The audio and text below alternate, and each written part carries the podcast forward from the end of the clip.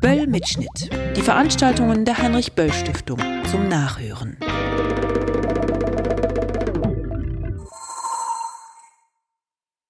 Aus. Wir fangen an. Herzlich willkommen äh, in die Heinrich Böll Stiftung heute Abend. Mein Name ist Rebecca Bertram.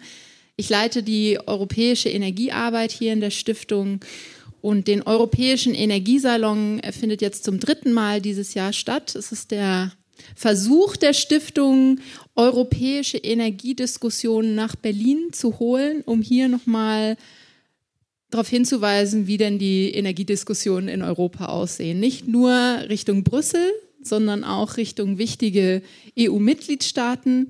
Ähm, und ich freue mich sehr, dass äh, so viele von Ihnen heute zu diesem Thema gekommen sind. Wir hatten ursprünglich gedacht, äh, dass, dass wir uns sozusagen nach den Wahlen in Frankreich und Deutschland über die Herausforderungen und die Kooperationsmöglichkeiten zwischen Deutschland und Frankreich unterhalten.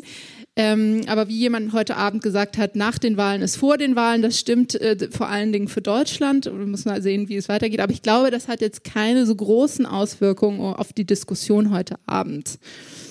Ähm,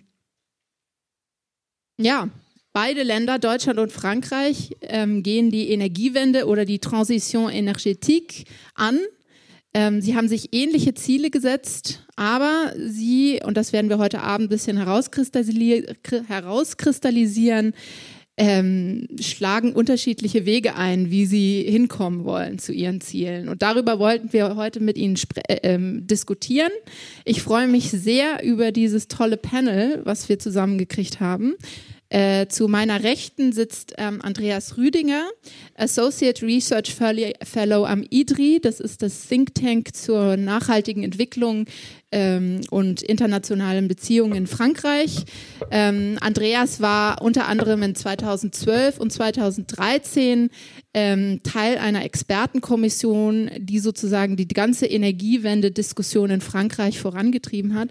Andreas Rüdiger ist von Geburt aus Deutscher, aber lebt seit 1991 in Frankreich und sein, sein Spezialgebiet jetzt über die letzten Jahre ist wirklich so drüber nachzudenken, ähm, Deutschland, Frankreich, wie erklären wir die deutsche Energiewende in Frankreich und andersrum und wir freuen uns sehr, dass, die, äh, dass du heute hier bist. Zu meiner Linken sitzt äh, Franka Dichtel, ähm, die Projektleiterin für internationale Zusammenarbeit an der Deutschen Energieagentur DENA. Sie ist dort ähm, zuständig ähm, für die deutsch-französische Zusammenarbeit. Und bevor sie bei der DENA angefangen hat, war sie für viele von euch wahrscheinlich ein Begriff am Desertec-Projekt tätig. Ähm, und last but not least, Claude Turmes äh, für viele auch der Architekt der europäischen Energiewende. Ähm, ist seit 1999 ähm, für die europäischen Grünen im Europäischen Parlament ähm, und äh, setzt sich sehr für eine Europäisierung der, der Energiewende ein und ist, ähm, wenn es um die die Zielverhandlungen äh, für äh, 2030 Energie- und Klimaziele in der EU der, ähm, der Berichterstatter, was die Governance-Verordnung an, angeht. Und wir freuen uns sehr, ähm, dass du vielleicht auch heute noch mal ein bisschen aus dem Nähkästchen plauderst, weil die Verhandlungen gehen ja weiter. Und ähm, wie gesagt, ähm, ich würde jetzt einfach vorschlagen, dass alle Referenten ungefähr so zehn Minuten Eingangsstatements geben, ich ein paar Nachfragen stelle und dass wir dann in eine offene Diskussion miteinander kommen. Andreas, the floor is yours. Danke, Rebecca. Guten Abend. Äh, ich werde dann mal kurz versuchen, äh, die aktuelle französische Energiepolitik bzw. Energiewende mal ein äh, bisschen näher zu präsentieren. Vielleicht dazu nicht direkt darauf eingehen, was im Moment passiert oder was nach den französischen Wahlen 2017 passiert ist, sondern ein bisschen den, den, den Hergang der französischen Energiewende des Transition Energetique erklären. Da kann man eigentlich zurückgehen auf 2011 und Fukushima, was in Frankreich damals relativ neu, doch eine politische Diskussion zum Thema Atomkraft äh, äh, hervorgerufen hat, wo dann auch äh, als Innovation, als politische Innovation so gesehen, nicht nur die Grünen, sondern eben auch äh, die Sozialistische Partei ähm, zumindest mal das Thema angegangen ist und überlegt hat, was machen wir mit der Atomkraft? Und äh, daraufhin sich äh, dafür engagiert hat, den Anteil der Atomkraft von 75 Prozent auf 50 Prozent zu reduzieren. Das war so eins der Engagements von äh, François Hollande und dem Parti Socialiste, äh, bevor er gewählt wurde. Und zeitgleich kam dann auch ein, ein zweites Commitment, ein zweites Engagement, eine nationale Energiewende-Debatte zu organisieren. Und das war eben die Debatte, die äh, Rebecca vorhin erwähnt hat, 2012, 2013. Da kamen äh, sämtliche Interessengruppen, sämtliche Stakeholder zusammen, 120 Leute insgesamt, plus 50 Experten, die über acht Monate lang diskutiert haben, wie kann und wie soll Energiewende in Frankreich funktionieren. Da ging es äh, in erster Linie darum, eine Vision und eine Strategie für 2050 zu entwickeln mit natürlich auf der einen Seite dem Klimaziel, minus 75 Prozent äh, Treibhausgasemissionen und auf der anderen Seite eben das neue politische Ziel, äh, den Anteil der Atomkraft auf 50 Prozent bis 2025 zu reduzieren. Äh, die Debatte hat äh, acht Monate gedauert, hat einige Erfolge hervorgebracht. Äh, danach kam es zum Gesetzgebungsprozess. Der hat zwei Jahre gedauert, äh, bis das Energiewendegesetz in Frankreich auch wirklich adoptiert wurde. Äh, das war relativ äh, schwierig, wenn man das mal in Zahlen fasst. Ähm, die parlamentarische Debatte hat ein Jahr lang gedauert. Fünf Sitzungen insgesamt zwischen der Assemblée Nationale und dem Senat. 5000 Gesetzänderungsanträge, die diskutiert werden mussten. Und natürlich weiterhin ein äh, starker politischer Konflikt zum Thema Atomkraft. Also trotz nationaler Debatte kam es da nicht zu einem politischen Konsens. Äh, das Gesetz wurde nur knapp äh, gewählt. Aber es kam trotzdem zu äh, der dann gesetzlichen Zielsetzung. Äh, zum einen eben das Atomkraftziel, 50 Prozent bis 2025. Äh, eine ganze Batterie 2030 Ziele, ähm, minus 40 Prozent Treibhausgase, 30 Prozent weniger äh, fossile Energieverbrauch, 30, 32 Prozent erneuerbare Energien im Endenergieverbrauch. Also es ging schon in Richtung ambitionierte Energiewende und dann eben mit dem äh, Faktor 4 Ziel, also die Treibhausgasemissionen bis 2040 um vier zu teilen. Das war dann so ein bisschen Ende 2015, wie die COP in Paris anfing. Äh, der Outline, der Headliner Frankreich als Beispiel, als Leader der europäischen und weltweiten Energiewende. 2017 kam dann der politische, die politische Wende mit Emmanuel Macron. Äh, man muss vielleicht dazu sagen, dass anders als 2012 äh, Energie und Klima im Wahlkampf 2017 in Frankreich keine Rolle gespielt haben. Das Thema wurde in der öffentlichen Debatte eigentlich kaum thematisiert.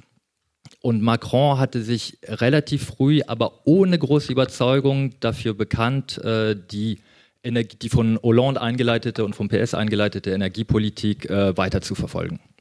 Das war so der, der erste Ausgangspunkt. Äh, an, dann ja, kann man noch ein bisschen darauf eingehen, äh, die politischen Nominierungen. Wir hatten dann mit Nicolas Hulot, sehr bekannter Umweltschützer in Frankreich, in der Bevölkerung breit, also sehr weit bekannt. Ohne politische Vorerfahrung wurde zum Umweltminister ernannt, was für viele ein sehr positives Zeichen war, auch für die Nichtregierungsorganisationen und für die Zivilgesellschaft. Auf der anderen Seite gab es aber oder gibt es immer noch mit Edouard Philippe einen Premierminister, der aus dem konservativen Lager kommt, der früher mal äh, Public Relations Manager bei Areva war. Und äh, bevor er Premierminister wurde, war er Bürgermeister von Le Havre und hat da lange Zeit dafür gekämpft, dass die, das Kohlekraftwerk in Le Havre weiterhin funktionieren kann, obwohl Frankreich eigentlich auch im Rahmen des Energiewendegesetzes einen Kohleausstieg für 2023 geplant hat. Also da gibt es ein bisschen Konfliktpotenzial. Aktuell sieht man auch, dass es langsam zum Vorschein kommt. Die ersten, sagen wir, großen Zeichen in Sachen Energie- und Klimapolitik unter äh, Macron und der neuen Regierung war dann äh, der neue Klimaplan, der von Hulot im Juli diesen Jahres äh, verkündet wurde. Der war relativ interessant und ambitioniert, weil äh, im Zuge des äh, Pariser Vertrages hat sich Frankreich dann äh, zum Ziel Klimaneutralität bis 2050 bekannt was natürlich ein großer Schritt nach vorne ist. Äh, nur müssen da natürlich jetzt auch politische Konsequenzen folgen. Dazu gab es noch eine Reihe anderer Ankündigungen, unter anderem ähm, der Ausstieg aus dem äh, klassischen Verbrennungsmotor im Verkehr bis 2040 und keine, ähm, keine Ausbeutung äh, fossiler Rohstoffe mehr in Frankreich bis 2040, was natürlich letztendlich kaum eine Rolle spielt, weil Frankreich kaum Rohstoffe hat.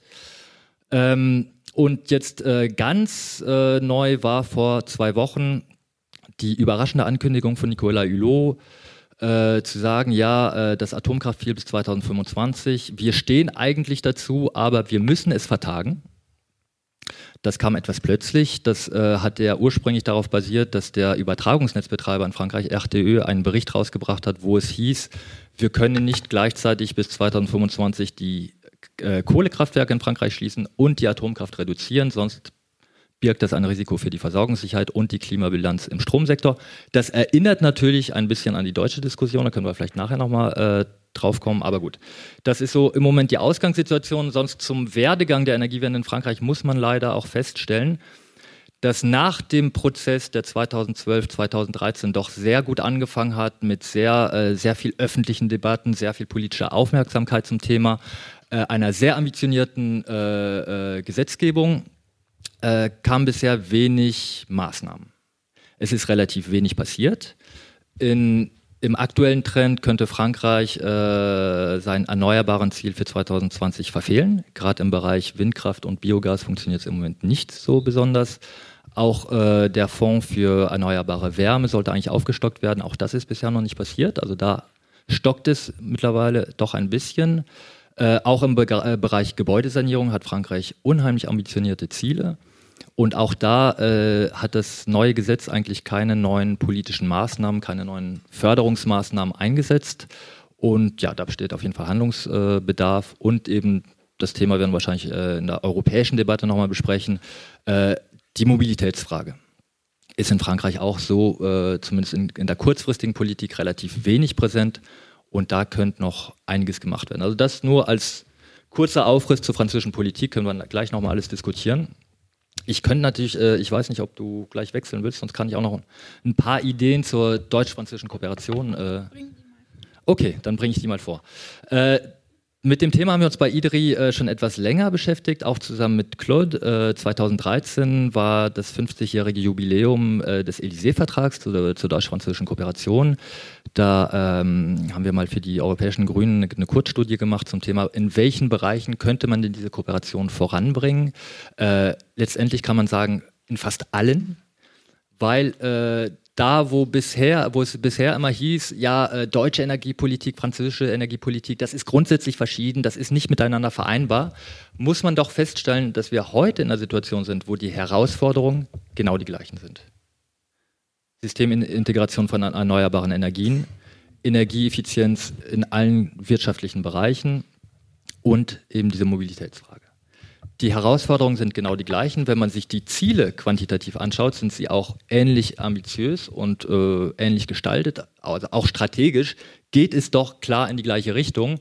Und wenn man, gut, mittlerweile ist das natürlich fraglich, aber äh, selbst das 50 Prozent Atomkraftziel äh, bis 2025 in Frankreich äh, hätte letztendlich darauf hinausgeführt, dass Frankreich genauso viel Atomstrom ersetzen muss wie Deutschland bis 2023, circa 140 Terawattstunden. Also daran sieht man, dass der Rahmen für die Kooperation eigentlich wirklich gegeben ist und dass letztendlich, äh, woran es bisher gefehlt hat, war äh, vor allem die, die konkreten Maßnahmen. Der politische Wille war teils da, es gab viele gemeinsame Vereinbarungen, aber danach hat es etwas in der Umsetzung gestockt. Glücklicherweise haben wir jetzt mit Franka endlich jemanden auf der deutschen Seite, der sich aktiv um dieses Thema kümmert und mit Claude natürlich jemanden, der in Europa eh schon lange darauf engagiert ist. Vielen Dank, Andreas. Ich habe eine kurze Rückfrage. Ähm, wenn ich mir die Energiewende in Deutschland angucke, fällt eigentlich auf, dass sie gesellschaftspolitisch eigentlich akzeptiert ist und dass sie nicht mit einer Wahl groß verändert wird. Ähm, es geht hauptsächlich um die Gestaltung der politischen Instrumente.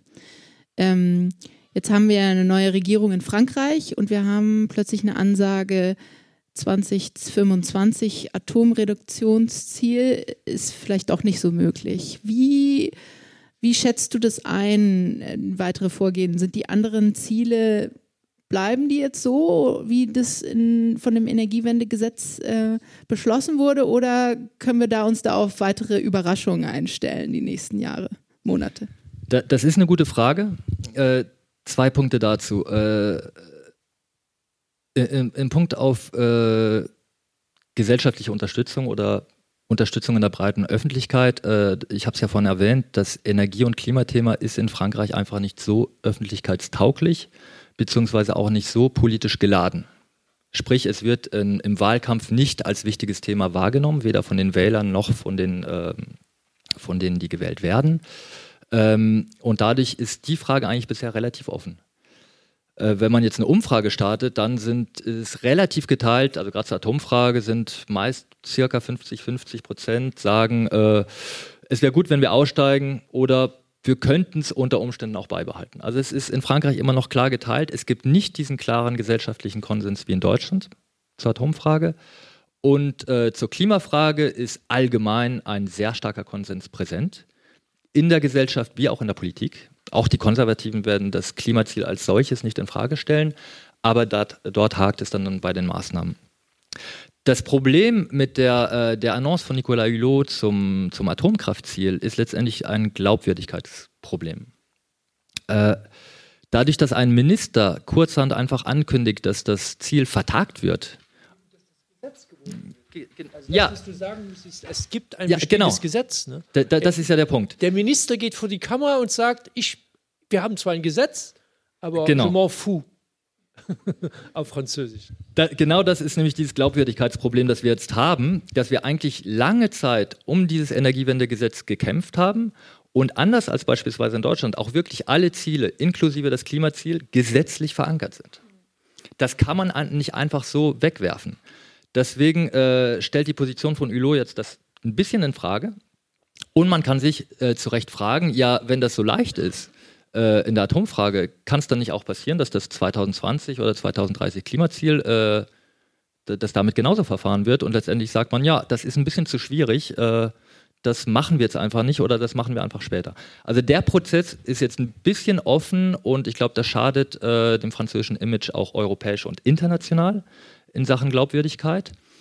Was man dazu noch sagen muss, ist, dass ähm, jetzt gerade und über das Jahr 2018 hat in Frankreich ein relativ wichtiger Prozess angefangen, wo die nationale Energie- und Klimastrategie neu definiert wird. Das funktioniert ein bisschen wie äh, in Großbritannien. Alle fünf Jahre wird äh, die Klimastrategie neu aufgesetzt mit, neu, mit bindlichen, verbindlichen Carbon Budgets. Und äh, in diesem Prozess gibt es neue äh, Stakeholder-Debatten äh, und es wird quasi definiert, was können wir wie machen. Und in dem Rahmen könnte man natürlich auch das äh, Atomkraftziel nochmal diskutieren. Was ist realistisch?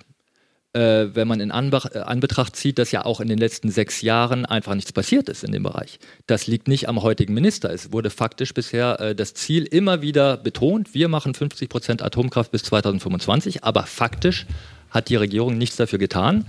Und das ist jetzt einfach nur die, die Konsequenz davon. Aber natürlich, äh, dieses Glaubwürdigkeitsproblem steht jetzt erstmal im Raum und damit müssen wir nächstes Jahr klarkommen. Vielen Dank, Andreas, ähm, für die Erläuterung. Franka, ähm, Andreas hat gesagt, äh, Deutschland und Frankreich haben zwar äh, unterschiedliche Energiemixe, aber die gleichen Herausforderungen, wenn es darum geht, die Energiewenden voranzutreiben. Teilst du diese Ansicht? Und wenn ja, was bedeutet das für deine Arbeit? Es gibt ja schon seit 2013, 2014 eine verstärkte bilaterale Zusammenarbeit zwischen Deutschland und Frankreich im Energie- und Klimabereich. Und du hast den maßgeblich auch mitgestaltet. Ähm, vielleicht ein kurzer Rückblick zu dir. Teil, erstens, teilst du die äh, Ansichten, dass es die gleichen Herausforderungen sind? Und wenn ja, was habt ihr bis jetzt geschafft und wo liegen die nächsten Knackpunkte für die nächsten Jahre?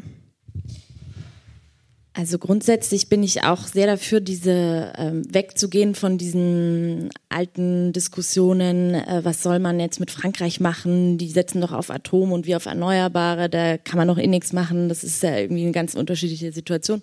Da bin ich auch, ähm, bin ich auch durchaus dafür, dass man davon ein bisschen abrückt und, und die und mehr auf den, den Fokus auf die Gemeinsamkeiten ähm, lenkt. Da gibt es auch, wie Andreas schon genannt hat, einige. Trotzdem ist es natürlich so, dass wir, ähm, dass wir in Deutschland heute schon und, und nicht in, auf die Jahre 2030, 2050 geschaut, sondern heute aktuell schon ganz andere, dringlichere Herausforderungen haben aufgrund der schon ziemlich massiven Umstrukturierung unserer, unserer Energieversorgung und unseres Energiesystems, die einfach jetzt schon Antworten bedürfen. Also wir, wir haben, das eine ist ja dieses, was für Ziele setzen wir uns, was äh, sind wir uns einig, was wir 2030, 2050 erreichen wollen, auch auf EU-Ebene, wofür treten wir da ein, wofür tritt Deutschland ein, wofür tritt Frankreich ein und dann kann man irgendwie schauen, wie kommt man da am besten hin.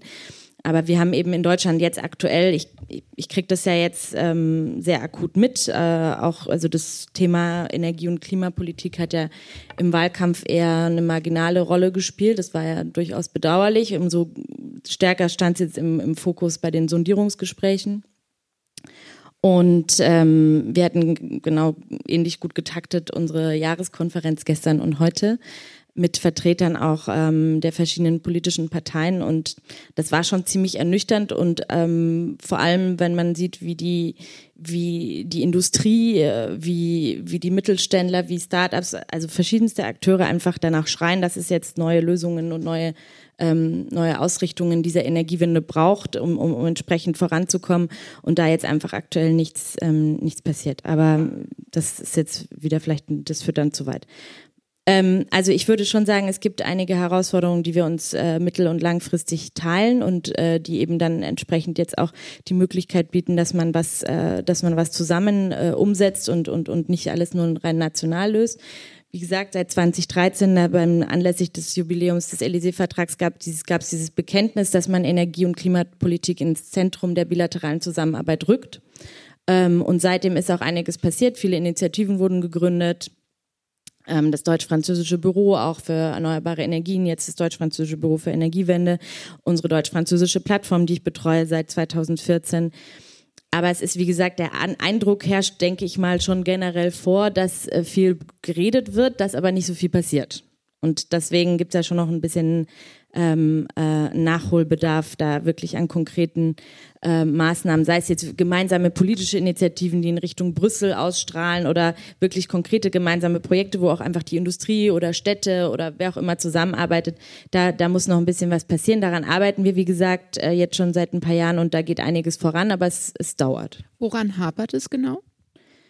Mmh es fehlt so ein bisschen ähm, der gemeinsame strategische Rahmen an manchen Ecken, dass man wirklich sagt, wie gesagt, wir haben einfach momentan in Deutschland schon Probleme, die ein bisschen dringlicherer Natur sind, die sich in der gleichen Form französischen ähm, Stakeholdern aus dem Energiebereich noch nicht so stellen.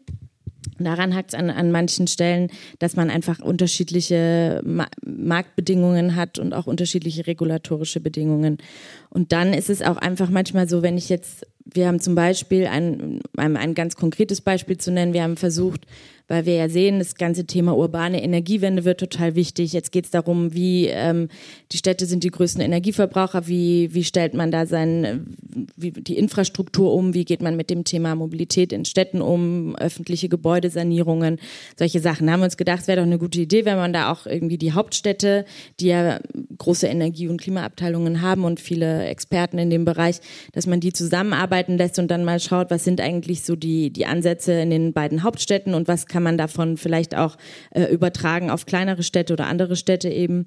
Und das, das scheitert einfach daran, dass man, äh, dass diese bilaterale äh, Kooperation nicht vorgesehen ist in, den Ressour in der Ressourcenplanung äh, der solcher Institutionen. Hier sitzen Leute, die sagen, ich habe schon genügend zu tun, mir reicht es eigentlich, was ich gerade auf dem Schreibtisch habe. Jetzt kommt hier jemand und sagt, ich will, soll jetzt noch mit Paris irgendwas machen. Und äh, pff, da äh, hat man manchmal Glück und trifft auf jemanden, der da eine Affinität dafür hat und der sagt, das ist mir wichtig, das ist ein persönlich wichtiges Thema für mich. Aber wenn das nicht der Fall ist, dann, dann, dann scheitert es wirklich an solchen, solchen banalen Sachen. Okay, Claude, Franka hat gesagt, es fehlt der strategische Rahmen. Ist Brüssel, ist Europa der strategische Rahmen, der fehlt? Und kannst du uns ein bisschen, du hast dir jetzt angehört, was, in, was die Herausforderungen in Deutschland und in, Fra in Frankreich sind. Du kennst die Länder beide sehr gut. Äh, du kennst die Brüsseler Energiediskussion. Wo siehst du den strategischen Rahmen, den Europa für diese Herausforderungen darstellen könnte? Also erstmal vielen Dank für die Einladung und ich finde es äh, toll, dass so viele Menschen heute Abend gekommen sind, auch viele Jüngere, was mich immer freut, weil dann kann ich mich irgendwann auf Ruhestand äh, zu, zu bewegen. ähm, also es ist komplex, das jetzt in, in zehn Minuten zu fassen. Das Erste, was, was wichtig ist, es gibt eine europäische Energiewende, ähm, die auch über Gesetze verankert ist. Äh, also über äh, Greenhouse Gas Savings, also Klimapolitik. Aber es gibt sowas wie eine europäische Erneuerbare Richtlinie von 2009. Es gibt sowas wie eine europäische Effizienzrichtlinie von 2012 äh, mit Zielen für 2020 und wir verhandeln gerade heute Morgen, letzte Woche, Abstimmung nächste Woche, die ganze europäische Politik für 2030. Äh, wobei man natürlich verstehen muss, dass ähm, was jetzt auf dem Tisch liegt in Europa, ähm, 27 Prozent erneuerbare Energien im Jahr 2030, äh, 30 Prozent Energieeffizienzsteigerung im Jahr äh, 2030, 40 Prozent Treibhausgaseinsparung das ist einfach nicht Paris-kompatibel. Das heißt, wir haben diesen Vertrag, der, wo Macron und Frau Merkel dann ständig sagen, das ist doch toll und letzte Woche in Bonn der eine redet und dann die andere redet und wir sind Vorreiter. Nix mit, wir sind vielleicht äh, unter den äh, Blinden äh, ist der einäugige König, kann man sagen, aber das reicht alles nicht, um, um unser 2 Grad unter zwei Grad zu bleiben. Das heißt, und da, wo wir jetzt, äh, also was die, die, äh, der Kampf, der jetzt läuft, ist nächste Woche im Europaparlament, Dienstagmorgen, Industrieausschuss, werden wir versuchen, dieses Ziel auf 35 Prozent bei den Erneuerbaren hochzustemmen oder zu stimmen und äh, auf 40 Prozent oder, oder ja, 40 Prozent bei der Energieeffizienz. Und dann, was ihr verstehen müsst, wie, also europäische Gesetze, wie, wie, wie geht das? Europäische Kommission macht einen Vorschlag, schickt das Ganze ins Europaparlament, da ist jetzt die Abstimmung nächste Woche. Das heißt, das ist dann unsere Verhandlungsgrundlage. Parallel wird das Ganze an 28 Regierungen geschickt. Die sind zurzeit auf 27 Prozent erneuerbar und 27 Prozent oder 30 Prozent Energieeffizienz. Und wir werden dann in einer Mitentscheidung äh, zwischen jetzt und Ende nächsten Jahres tobt der Kampf, ob wir es denn fertigbringen, diese Latte, äh, die Europa eigentlich höher legen muss, um überhaupt äh, Klimaschutz unter zwei Grad zu betreiben, ob wir diese Latte höher legen können. Und da, das ist durchaus äh, ein Projekt, wo jetzt äh, diese geschäftsführende Bundesregierung und dann hoffentlich irgendwann die nächste Bundesregierung ähm, und natürlich auch die französische Regierung gemeinsam drücken müssen mit dem Europaparlament, um, um einfach diese Ziele nach oben zu drücken. Äh, und gestern hatte ich einen, einen Termin mit äh, Brune Poisson, das ist äh, eine der Staatssekretäre. Also es gibt Hulot, also es gibt Macron. Ne? Das habt ihr verstanden. Also das ist ja auch, das ist so wie ein Super, das ist wie eine Super Merkel. Also das ist wirklich so wie ein Übervater, Präsident, und der hat dann einen, einen äh, Umweltminister, äh, der eigentlich Umwelt, Energie, Transport und Bauminister ist. Das ist ein super Ministerium, das ist Hulot und der hat dann zwei Staatssekretäre, äh, um, um dem zuzuarbeiten. Gut, und äh, gestern habe ich mit der eben besprochen, wie wir jetzt eine äh, Frankreich, Deutschland, Luxemburg, Schweden, äh, Belgien, Niederlande progressive Achse machen, plus Europaparlament, um jetzt über das nächste Jahr diese, diese Ziele in Europa nach oben zu verhandeln.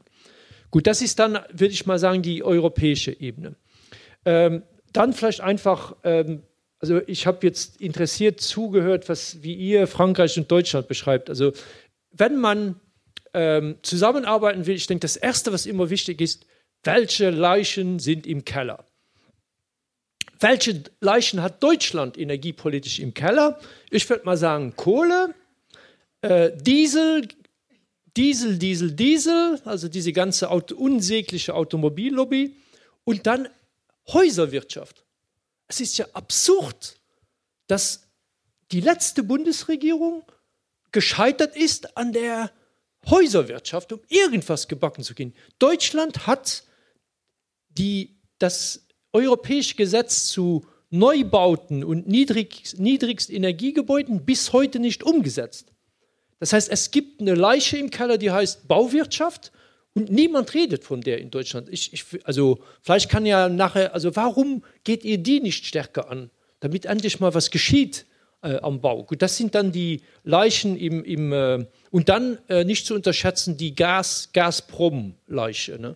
mit dieser Nord Stream, ne? was auch denke ich, äh, so, so, ein, so, ein, so, so ein schwimmender Elefant ist, der da so mitschwimmt, der auch nie richtig thematisiert wird. Gut, dann die Leichen in Frankreich und mich erstaunt, wie kannst du über Frankreich reden, ohne das Wort EDF einmal in den Nun zu nehmen? Das ist, äh, also EDF, das ist wie äh, E.ON und RWE und Vattenfall und ENBW zusammen mal zehn vor Fukushima.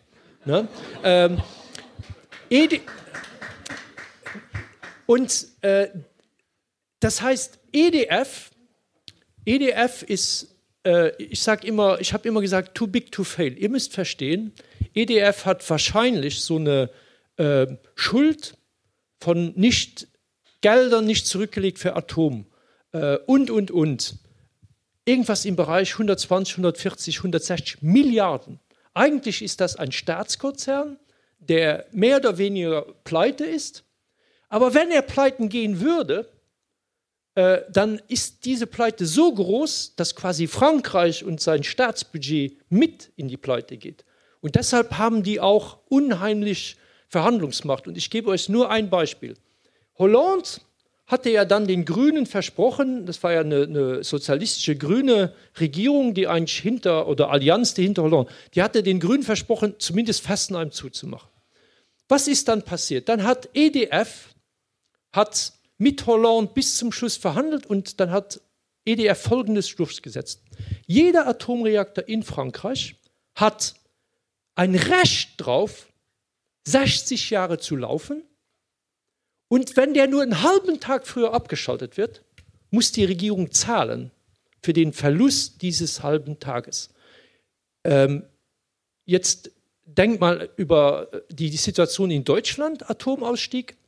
32 Jahre, nach 32 Jahren kann auch nach dem Grundgesetz und Verwaltungsgericht Atom abgeschaltet werden, ohne irgendwelche finanzielle Kompensation. Einfach um euch nur, also in Deutschland haben die Richter bestätigt, nach 32 Jahren kann ich die Dinger schließen und es gibt kein Recht drauf, äh, das zu kompensieren. In Frankreich hat EDF äh, bei Fessenheim bei den Diskussionen um die Schließung von Fessenheim durchgesetzt. 60 Jahre und jeder Tag weniger äh, wird kompensiert. Und da dahinter steckt auch das, was letzte Woche passiert. Die haben Hülo reingelegt. Und ich weiß das, weil Brünn Poisson, die sollte nämlich dienstags in Brüssel sein.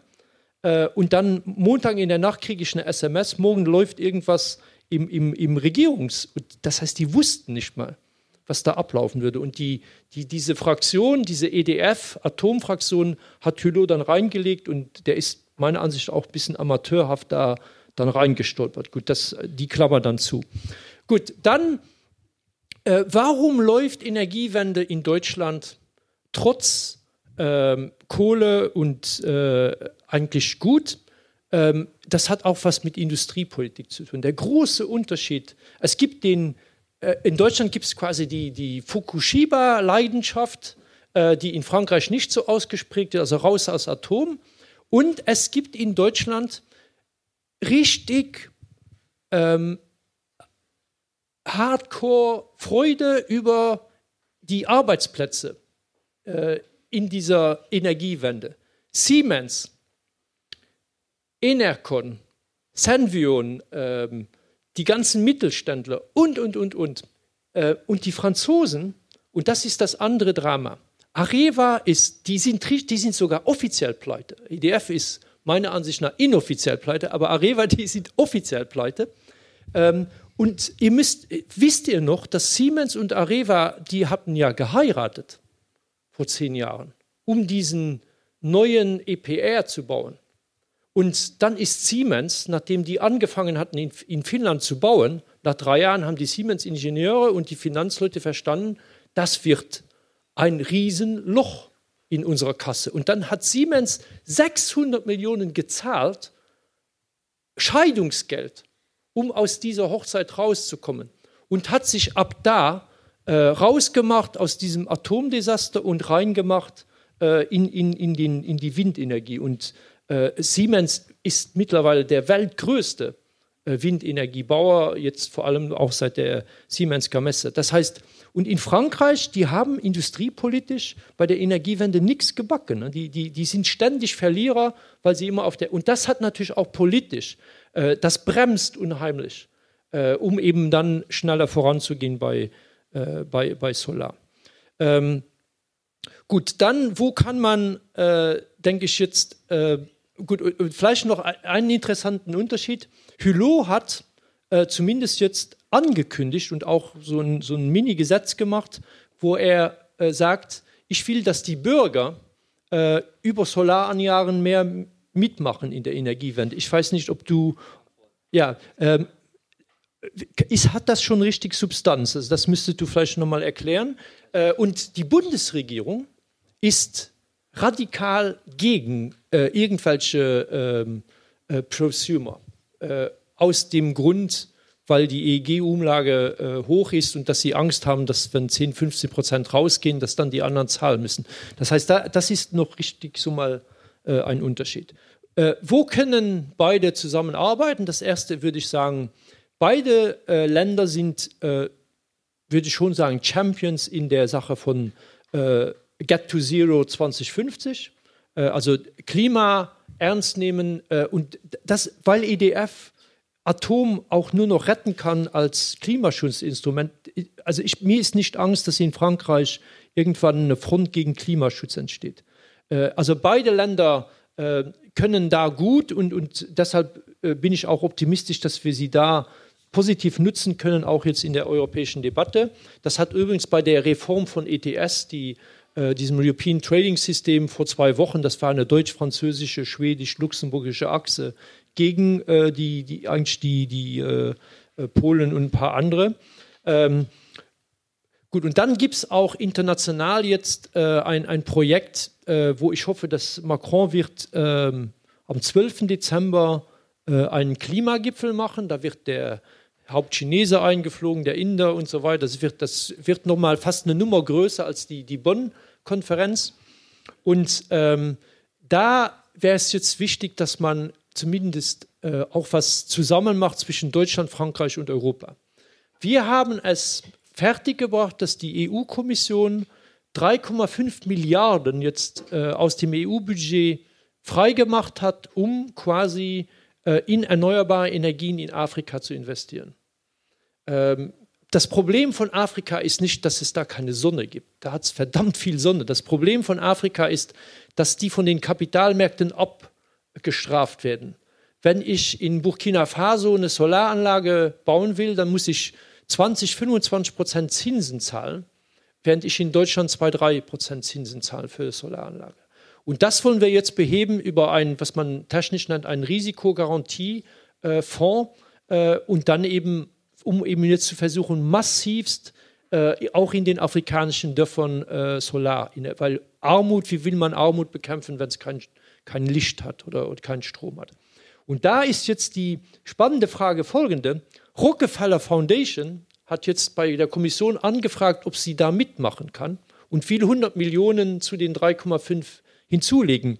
Bill Gates hat angekündigt, dass er eventuell auch 100 Millionen gibt. Deutschland hat bisher angekündigt null. Frankreich hat bisher angekündigt null. Das heißt, wir kommen am 12. Dezember gibt es ein, ein, eine große Show wo dann quasi äh, Macron, Juncker, Merkel da gemeinsam auftreten. Und in der Substanz ist jetzt die Frage, bringen Sie es denn fertig, jetzt zumindest bei diesem Afrika-Instrument mal zusammen was zu machen? Warum äh, bringt Deutschland es nicht fertig, was weiß ich, 250, 500 Millionen auch in diesen Fonds zu geben? Warum bringt Frankreich es nicht fertig? Und dann hätten wir endlich mal ein EU, Deutsch, Französisches mit, mit der französischen AfD, dieser Entwicklungsbank, KfW, äh, und man würde zusammen im großen Stil was in Afrika machen. Das, äh, das wäre doch mal was Sinnvolles. Und das ist eines der Sachen, die ich gestern mit Frau Poisson besprochen habe äh, und jetzt auch ein paar Telefonate hier in Berlin mache, um einfach zu schauen, weil das wäre ja dann mal was Konkretes. Deutschland, Frankreich, Europa gemeinsam voran. Ähm, und vielleicht ein allerletztes Industriepolitik. Das Spannende ist, dass wir äh, im Ra also wir versuchen jetzt ein deutsch-französisches europäische Achse für Batterieherstellung, Zellenherstellung in Europa. Und das ist etwas, wo die Franzosen unter Macron äh, jetzt viel stärker interessiert sind. Und das ist eben auch die Frage, ob die deutsche Politik, die oft dann sehr äh, äh, nur quasi nach den deutschen Industrieakteuren schaut, ob die deutsche Politik auch bereit ist, äh, in so ein Gemeinschaftsprojekt äh, mit einzusteigen. Persönlich denke ich, dass also China, wir werfen den Chinesen vor, dass die da Dumping machen oder was auch immer. Die Chinesen, die, die machen jetzt einfach. Ähm, ihr, schaut, ihr braucht nur die in diese Fünfjahrespläne reinzuschauen. Wir wollen Nummer eins werden bei Solar, haben sie geschafft. Wir wollen Nummer eins werden bei Wind, sind sie auf dem Weg. Wir wollen Nummer eins werden bei Batterien, sind sie auf dem Weg. Wir wollen Nummer eins werden bei Elektromobilität, sind sie auf dem Weg. Und anstatt immer zu sagen, diese bösen Chinesen, würde ich jetzt einfach mal sagen, was machen wir denn in Europa gemeinsam, um eine kritische Masse zu machen, um auch industriepolitisch uns da aufzustellen, weil die Zukunftsmärkte werden sein Solar, Wind, Batterien, intelligente Netze, äh, Elektromobilität. Vielen Dank, Claude, für dieses Plädoyer. Ich würde jetzt gern an ähm, Andreas und Franka das Wort übergeben, nochmal auf deinen Input zu reagieren, bevor ich äh, sozusagen die, die, äh, euch einlade, eure Fragen zu stellen. Ähm, Andreas. Dankeschön. Ähm, vielleicht nochmal ganz kurz zum Thema äh, ÖDF, äh, was man vielleicht dazu sagen muss, äh, um einfach die, die Verhältnisse klarzustellen in Frankreich. ÖDF ist ähm, äh, ich sage manchmal das Schlimmste von zwei Welten. Ähm, früher war es ein Staatskonzern. Energie in Frankreich schon immer oder sagen wir seit 1946 als äh, nationaler äh, öffentlicher Dienst angesehen, also ein öffentliches Gut, ein öffentlicher Service, äh, von dem der Staat die Verantwortlichkeit hat.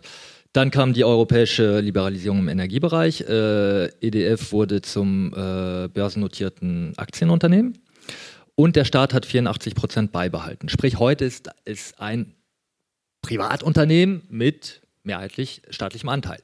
Äh, warum das Schlimmste von zwei Welten? Weil dieses Unternehmen eben doch noch ein geteiltes Aktionariat hat, damit auch ein, äh, ein Profitziel letztendlich verfolgt und auch der Staat trotz seiner 84 Prozent nicht einfach irgendeine Entscheidung durchsetzen kann. Gerade wenn sie gegen äh, die finanziellen Ziele von ÖDF theoretisch äh, ja, entgegengesetzt werden kann. Äh, das zum einen, das macht die ganze Sache relativ komplex im Vergleich zum Verhältnis, das wir vielleicht vor den 2000er Jahren in Frankreich hatten, wo diese Achse zwischen äh, ja, Frankreich E-Zentralismus, äh, nationaler Energiepolitik und so gesehen äh, ÖDF als operativer Austräger der, des staatlichen Energiedienstes, da waren die Verhältnisse klar. Heute sind sie nicht mehr so klar, weil es eben man mischt ein bisschen beide Welten. Dazu äh, kommt hinzu, dass der französische Staat auch keine Blackbox ist. Da gibt es nicht eine einheitliche Meinung, sondern da gibt es ganz viele verschiedene Interessen. Zum einen äh, durch diese, äh, den staatlichen Anteil äh, spuckt EDF natürlich sehr viel Dividenden für den Staat, für den Staatshaushalt aus. Das sind zwei Milliarden Euro pro Jahr die äh, dem Staatsbudget hinzugefügt werden. Auf die will man natürlich in Frankreich nicht verzichten. Wir haben ein Haushaltsdefizit, das ist nicht so einfach. Und das ist die Agence des Participations de l'État. Die werden, auch wenn äh, der Minister sagt, wir machen 50 Prozent Atomziel oder wir verfolgen eine Energiewende, werden die auch innerhalb des Staates oder der Regierung erstmal zurückpfeifen. Und dadurch kommt es dann auch eben zu so Verhandlungen, wie, äh, wie was Claude gerade erwähnt hat, wo einer wie Hulot als, sagen wir heute politischer Außenseiter dann etwas kurz dasteht aber das macht die Sache halt nicht einfach. Zur finanziellen Risikolage von EDF äh, können wir, glaube ich, nochmal drei Stunden debattieren. Äh, grundsätzlich ist klar, äh, dass die französische Energieindustrie im Moment die Gefahr läuft, äh, die Energiewende weltweit zu verpassen, was schade ist. Ähm, Areva äh, ist pleite gegangen, faktisch letztes Jahr. Äh, der Staat hat nochmal 4 Milliarden Euro reingepumpt und EDF hat Areva aufgekauft. Ähm, und die Frage ist, wie viele Milliarden will man da noch reinpumpen, wenn eben einfach keine neuen Aufträge für den Reaktor der Zukunft kommen? Wie lange kann man das noch bringen? Die einzigen Geschäftsfelder, oder von, gerade von Areva, das einzige Geschäftsfeld, das im Moment expandiert, ist die Windkraft. Auch Areva ist in Frankreich führend in der Windkraft. Ja. Und unter anderem auch in der Offshore. EDF auch. EDF Energie Nouvelle, mittlerweile eine eigene Sparte, ist eine der einzigen Sparten bei EDF, die im Moment äh, expandiert. Das Problem, das wir in Frankreich haben in Sachen Strukturwandel bei den Akteuren der Energiewende, ist, dass es in Deutschland äh, die Energiewende zuerst von Mittelstand und von anderen Unternehmen geführt wurde, bevor die großen vier, die alten Dinosaurier, wieder auf den Zug gesprungen sind und gesagt haben, hey, da passiert doch was, da müssen wir auch rein. Äh, in Frankreich wurde das von Anfang an von den großen Energiekonzernen kontrolliert. Unsere großen Energiekonzerne für die Energiewende heißen Total, Areva, EDF, Alstom. Wobei Alstom mittlerweile auch wieder nicht. Haben sie auch verkauft. Ähm, und das Problem dabei ist, dass diese großen Akteure natürlich dann beide Interessenvertreter, äh, beide Interessen vertreten. Die alte Energiewirtschaft und die neue. Und wenn es da zum Konflikt kommt, äh, ist das Schwergewicht immer noch auf der alten Seite. Und das sieht man bei Leuten wie EDF und Areva heute sehr stark. Und da müsste quasi irgendwie der, der Turn kommen. Äh, zum Thema Bürgerbeteiligung, weil du das kurz angesprochen hast, äh, ein Thema, dem, zu dem ich relativ viel auch im deutsch-französischen Vergleich gearbeitet habe. Das ist in Frankreich im Rahmen des Energiewendegesetzes auch ein Thema geworden, Bürgerenergie. Bürgergenossenschaften für erneuerbare Energie. Äh, das ist vor allem Thema gekommen, äh, geworden aufgrund des deutschen Beispiels. 50 Prozent erneuerbare Energien in der Stromversorgung, äh, also in Stromkapazitäten, sind in, in den Händen der Bürger. Und dann hat man sich auch in Frankreich gesagt, da, da wollen wir was machen. Das war äh, zumindest auf der rhetorischen Ebene ein politischer Konsens. Wir wollen den Bürgern auch mehr aktive Beteiligung geben. Äh, faktisch ist daraus relativ wenig geworden. Ähm, was vor allem daran liegt, dass zeitgleich äh, kamen die neuen State Aid Guidelines, also die europäischen Richtlinien für staatliche Beihilfe im Energiebereich, die die Fördermechanismen für erneuerbare Energien verändert haben in Richtung ähm, Tendering, also wie auf Deutsch heißt es. Obwohl, äh, obwohl das äh, eine Ausrede ist in Frankreich. Das ist eine die Ausrede. Franzosen, weil es, es gibt eine De Minimis-Regel und genau. diese De Minimis-Regel hätte die französische Regierung die nutzen können und die deutsche auch. Also genau. ich habe mich in Brüssel durchgesetzt für De Minimis und dann hat hier die Bundesregierung die Bürger im Regen stehen lassen. Und, und in Frankreich, Frankreich auch, genau. Das, das war nämlich der Punkt, dass äh, es gibt die Regelung, man hätte eigentlich durchaus mehr die Wende in Richtung äh, Bürger gestalten können. Das haben die Staaten heute nicht gemacht. In Frankreich hat man jetzt äh, eine Nischenpolitik betrieben, das heißt, man hat gesagt, okay, äh, wir machen zwar äh, äh, Tendering, aber wir machen minimal Bürgerenergie. Sprich, äh, wenn, die, äh, wenn die Kandidaten, wenn die Bewerber Minimum 20 Prozent Bürgerkapital in die Projekte einbringen, kriegen sie einen Bonus im Fördermechanismus. Das sind drei Euro pro Megawattstunde. Das ist die aktuelle Regel in Frankreich. Das wird soweit auch relativ genutzt. Problem an der Geschichte ist nur, dass es sich nicht um wirkliche Bürgerenergieprojekte handelt, weil das sind immer noch großindustrielle Projekte, wo man mal die Bürger ein bisschen finanziell involviert. Das heißt nicht, dass die Bürger von sich aus lokal gesagt haben, wir wollen jetzt unsere Energiewende gestalten, wir wollen unser Projekt machen. Das Gleiche ist eben in Deutschland auch äh, passiert, weil ja die, die, die ganze Bürgerenergiebewegung, die Bürgerenergiegenossenschaften in den letzten zwei Jahren eigentlich fast auf Null gegangen sind, weil auch hier jetzt neu viel mehr Wettbewerb im erneuerbaren Markt herrscht und auch, äh, kann, kann ich nachher nochmal drauf eingehen, aber ähm, da die erste Ausschreibung zur äh, Windenergie in Deutschland wurde erst gesagt 95 Prozent Bürgerenergie, super. Und äh, de facto stehen hinter den ganzen Genossenschaften nur die großindustriellen äh, Projektentwickler. Da sieht man, also dieses äh, Konfliktfeld ist, glaube ich, wird immer stärker, wird für mich persönlich auch immer äh, paradoxer, weil sich die europäische Energiepolitik mit der Energieunion auf die Stirn geschrieben hat, äh, an energy transition with citizens at its core. Das war das Leitslogan, zweiter Paragraph im, in der Kommunikation zur Energieunion.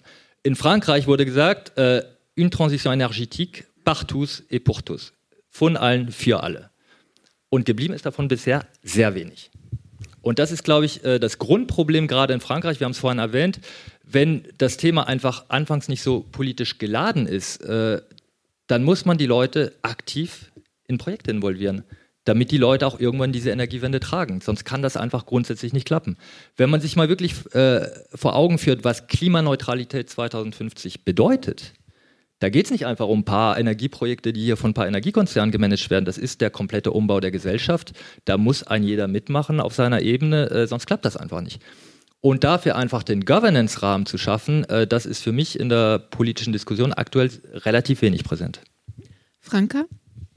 Ähm, ich würde noch mal auf den Punkt eingehen wollen, ähm, dass die, die deutsche Energiewende im Vergleich zu was in Frankreich passiert so erfolgreich ist. Ich bin zwar arbeite zwar für die deutsche Energieagentur und sollte deswegen wahrscheinlich auch die Botschafterin einer erfolgreichen Energiewende sein, aber ähm, ich sehe schon, also wir waren in einigen Sachen, insbesondere jetzt bei dem, bei dem Ausbau der Erneuerbaren und bei der äh, erfolgreichen Etablierung der erneuerbaren Energien am Markt schon durchaus, durchaus sehr erfolgreich. Und da hat auch die, die ganze Welt auf uns geschaut. Und egal wo man hinreist und, und, und über Energiewende spricht, wird immer wieder darüber gesprochen, wie toll und dass sich da Deutschland so eingesetzt hat und da die auch so viel investiert hat und somit auch ein bisschen zum Vorzeigeprojekt, äh, Vorzeigeland wurde.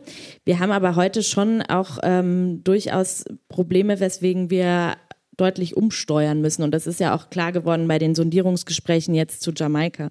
Das ist einfach, dass wir vor dem Problem stehen, dass wir jetzt zwar einen sehr großen Anteil an Erneuerbaren haben, aber die CO2-Emissionen gestiegen sind dass wir, ähm, dass im Verkehr quasi nichts passiert ist, dass Energieeffizienz auch immer noch so ein Hobbythema für irgendwelche Sanierungs-, Eigenheimbesitzer, die irgendwo sitzen und äh, ein Faible haben für KfW-Bewerbungen. Ähm, also da, da muss man schon sagen, da gibt es schon noch deutlich ähm, eben außerhalb des Stromsektors deutlich äh, Handlungsbedarf, ähm, an dem man da noch ran muss und auch einfach an einer, einer neuen Logik zu arbeiten, dass man jetzt mal sagt, so wir, wir reden, beziehungsweise unser Geschäftsführer spricht dann immer von der zweiten Phase der Energiewende. Ja, das was heißt das? Wir haben jetzt in der ersten Phase gesagt, okay, Atomkraft äh, auf Wiedersehen, Erneuerbare, äh, hallo, wir bauen, wir bauen das aus, wir, wir etablieren die. Wir haben aber noch nicht ausreichend Lösungen dafür, wie wir sie ins System integrieren, wie wir sie in die anderen Sektoren reinbringen, wie wir das Ganze möglichst kosteneffizient machen und, und, und so weiter. Deswegen sehe ich da schon noch für die Zukunft ähm, äh, schon noch eine große Herausforderung, eben aber auch dadurch eine Gelegenheit für eine, für eine Zusammenarbeit zwischen, zwischen Deutschland und Frankreich, wenn es eben genau darum geht, welche Instrumente sind denn eigentlich besonders effizient und zielführend. Und da sind wir beim, bei dem Thema, was, was, wie, wie kann man zusammenarbeiten? Ich glaube nicht, dass es gut ist, wenn man damit anfängt, die Leichen im Keller rauszuziehen. Also wir kennen sie ja im Prinzip jeder, der irgendwie, wir wissen alle, was man sich gegenseitig da vorwirft und äh, das ist mehr oder minder ähm, mehr oder minder bekannt. Die Frage ist, wie geht man jetzt damit um? Und ich glaube, man muss mehr, auch ob es jetzt bei der Energiewende national ist oder bei der deutsch-französischen Zusammenarbeit in Bezug auf Energie- und Klimapolitik, muss man mehr dann daran arbeiten, da so einen positiven Twist reinzubekommen. Zu sagen, es geht nicht nur darum, um Verbote, um äh, irgendwelche Quoten, um Abschaltungen und Bestrafungen, sondern es geht irgendwie wirklich darum, was, was die, eine, eine Modernisierung der, der, der Industrie auch hinzubekommen. Und da kriegt man ja gerade auch Herrn Macron und, und sein Faible für Start-ups und so weiter, da tut sich jetzt ja gerade, da, da bilden sich gerade neue Geschäftsmodelle raus, da, da gibt es neue Gelegenheiten für Aktivitäten. Da muss man sagen, okay, was sind denn die Gelegenheiten genau und, und wie befördern wir die und möglichst so, dass sie sich europaweit auch verbreiten können und nicht nur in einem Land angewandt werden können. Und ähm, da denke ich, ist ein ganz, ganz wichtiger Punkt. Und da leistet ja auch gerade die EU äh, einen, einen, einen guten Beitrag dazu, zum Beispiel wenn es jetzt darum geht, wie, wie, wie kann man die Energiesysteme dezentraler, regionaler organisieren, welche Rolle, welche, was hat das für Auswirkungen auf die, die Akteure, die da daran beteiligt sind, was haben wir jetzt auf einmal für eine neue Funktion für Verteilnetzbetreiber, deswegen arbeiten wir an einem gemeinsamen Projekt zwischen dem deutschen und französischen Verteilnetzbetreiber, wo wir genau da, da hinschauen und sagen, so, ihr zwei arbeitet jetzt mal zusammen und arbeitet mal eine gemeinsame Lösung für, für Probleme, die wir teilen. Und ähm, ich denke, das ist sehr wichtig, dass die Idee mit, mit dem gemeinsamen deutsch-französischen Initiative Initiative für erneuerbare Projekte in, in Afrika, ähm, die ist auch sehr gut. Das kann ich aus meiner Desertec-Erfahrung sagen, haben wir auch mal probiert. Und, äh, ähm, das, das ist dann an Spanien gescheitert, aber auch so ein bisschen daran, dass natürlich äh, Frankreich immer so ein bisschen sagt, das ist eigentlich hier unser Territorium. Was wollen jetzt die Deutschen? Sollen sich auf Osteuropa konzentrieren und wir konzentrieren uns auf Maghreb und dann hat jeder so sein, seine Spielwiese. Da gibt's halt eben doch noch so, so ein paar alte, historisch bedingte ähm, ja, Probleme bei der Sache. Aber nichtsdestotrotz, ich würde trotzdem versuchen, bei der ganzen Geschichte wirklich mal so, so sich auf diese Altlasten, die mal beiseite zu lassen und zu schauen, was für positive Geschichten kann man denn schreiben, damit die Leute auch mal sehen, ja, Europa ist nicht nur alles mühsam und, uh, sondern es bringt tatsächlich auch irgendwie was für sowohl europäisch als auch für die jeweiligen Nationalstaaten. Ähm, also ich gebe dir recht, ich hoffe, dass ich äh, nicht hier für miese Stimmung gesorgt habe, aber äh, wenn man zusammenarbeiten will, dann muss man, denke ich, auch, äh, man muss um die Leichen im Keller wissen. Und dann muss man eben sagen, okay, die Leichen, die lasse ich ruhen. Äh, äh, wenn man das nicht macht, dann, dann äh, organisiert man was und, und man, man stößt gegen eine, eine, Mauer und man kommt nicht weiter. Und äh, deshalb ist eben die, die spannende Frage effektiv, ähm, wo kann man gemeinsam dran arbeiten? Und ähm, du hast was genannt, wo, was ich sehr wichtig finde, sind Start-ups. Das ähm, Schöne ist, dass sowohl E.ON ähm, und ENBW ähm, teilweise auch Energy, was haben die jetzt gemacht? Die haben die Energiewende ähm, verschlafen, also vor allem Grossmann von RWE, der, der war, das war ja so ein, so ein, so ein Übervater äh, und der, der hat immer gedacht, die Energiewende, die kommt nicht, weil ich, ver, ich verhindere die, vor allem mit dieser Merkel-Rössler-Regierung. Und dann kam Fukushima und dann, dann, dann, dann war Schluss mit, mit, mit Grossmann. Ähm, jetzt, um zu überleben, was macht E.ON Energy äh, und EMBW und das macht Engie, also was ja der andere französische Energiekonzern ist, die haben jetzt, die machen eigene interne Start-up. Äh, das heißt, die, die, die haben einen Fonds, die Gründer haben alle Fonds und die machen jetzt Scouting von, wo gibt es denn äh, junge, talentierte oder, oder, oder spannende Unternehmen und die versuchen die dann quasi in ihren Konzern dann irgendwie reinzukaufen oder, oder Partnerschaften zu machen. Und äh, ich denke, du hast recht, dass wir in Europa äh, eigentlich äh, sehr gut aufgestellt sind, dass wir jetzt eben schauen, wie können wir diese Start-ups voranbringen. Und ich denke, das ist auch weniger ideologisch oder, oder, oder jetzt, äh, da gibt es äh, weniger Leichen im Keller, weil man, äh, weil man da weitermacht. Ähm, unterschätzt nicht diese industriepolitische Dimension. Also Macron, der will wirklich, dass die Batterien für die Elektroautos in Europa hergestellt werden. Und ich finde, wir sollen das als eine Chance äh, begreifen. Und ich war auch schon froh, dass in, den, ähm, in diesen Sondierungsgesprächen in, in Deutschland gab es einen Satz, äh, der sagte, Deutschland wird, äh, also die, die Bundesregierung wird in Deutschland und zusammen mit Europa sich dafür einsetzen, dass Batterieherstellung in Europa statt. Und dass die, der Zusatz Europa da überhaupt in, drin, das war schon, das zeigt, dass da, das ist auch so ein Bereich, wo man zusammenarbeiten kann. Und übrigens, ähm, also das PV, äh, dass, dass wir da so äh, quasi verloren haben über die letzten Jahre. Ähm, also habt ihr verstanden, also wenn ich PV-Zellen herstelle, dann wird oft gesagt, ja, aber die Arbeit ist in China so billig oder in Malaysia. 5% der Produktionskosten von einer Solarzelle haben mit Arbeitskosten zu tun, weil das ist größtenteils robotisiert. Das heißt, es gibt eigentlich gar keinen Grund, warum diese äh, Zellenherstellung nicht auch in Europa stattfinden kann. Wir müssen, es, es geht um äh, Kapital. Wie, was sind die Kapitalkosten und kann ich groß genug was machen? Das heißt, das ist auch so ein Bereich, wo ich finde, dass Deutschland, Frankreich und Europa äh, stärker äh, zusammenarbeiten soll. Ähm, und dann, äh, also die, die Elektromobilität.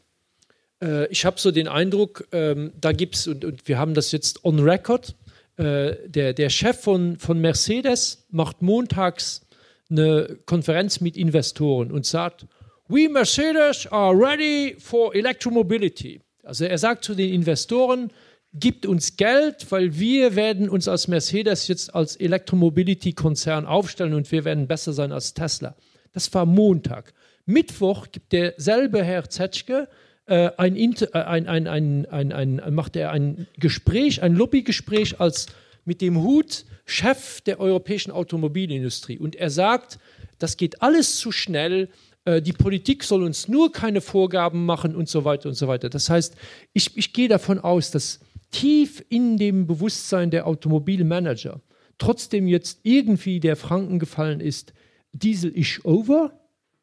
Ähm, und dass wir rübergehen müssen auf äh, Elektromobilität. Und da ist man, also die Chinesen, äh, die laufen da massiv. Ich war am letzten Sonntag in Bonn bei Irena auf einer Veranstaltung, da war der Chef von State Grid, also Netzbetreiber China. Der gute Mann hat eine Million Mitarbeiter, hat schon 350.000 Ladestellen und ist dabei, sie Internet of Electromobility aufzubauen. Und das ist eine, das, die werden mehr Autos haben in China als wir in ganz Europa, Elektroautos. Und die Frage ist eben, wie wir da auch äh, zusammenarbeiten. Vielen Dank, Claude.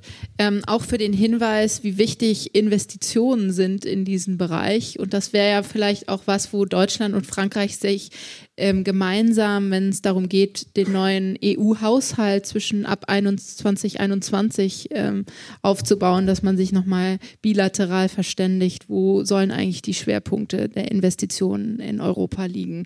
So, ich würde jetzt einfach mal die Runde bitten, sich zu melden, wenn irgendwo Fragen sich ergeben haben. Ich sehe jetzt nur eine Hand, zwei, drei.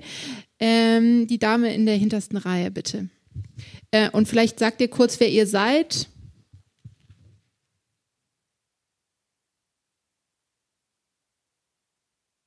Und an wen die Frage geht.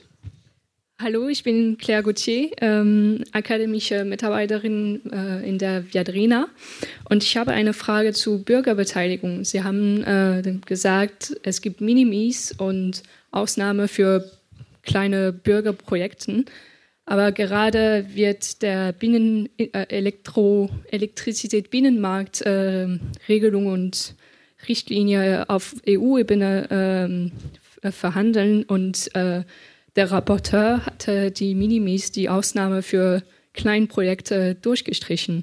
Äh, wie sehen die Verhandlungen jetzt? Danke.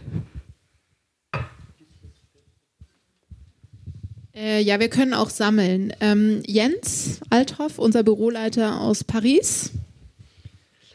Ja, ich hätte vielleicht äh, zwei Punkte, eine kurze Anmerkung und eine Frage. Eine kurze Anmerkung, ähm, das wurde ja auch kurz mal genannt, nur was ich gerne noch hinzufügen würde. Man muss sich schon sehr, sehr klar machen, wie schlecht das Bild der deutschen Energiewende in Frankreich ist. Ja, ähm, Franka Dichtel hat es ein bisschen angesprochen, aber wie wir hier reden, eine unserer Hauptarbeit in Frankreich ist, etwas dagegen zu tun, gegen dieses katastrophale Bild. Selbst ein Macron hat in den Fernsehdebatten gesagt, wir wollen Energiewende, aber um Gottes Willen nicht wie in Deutschland. Warum?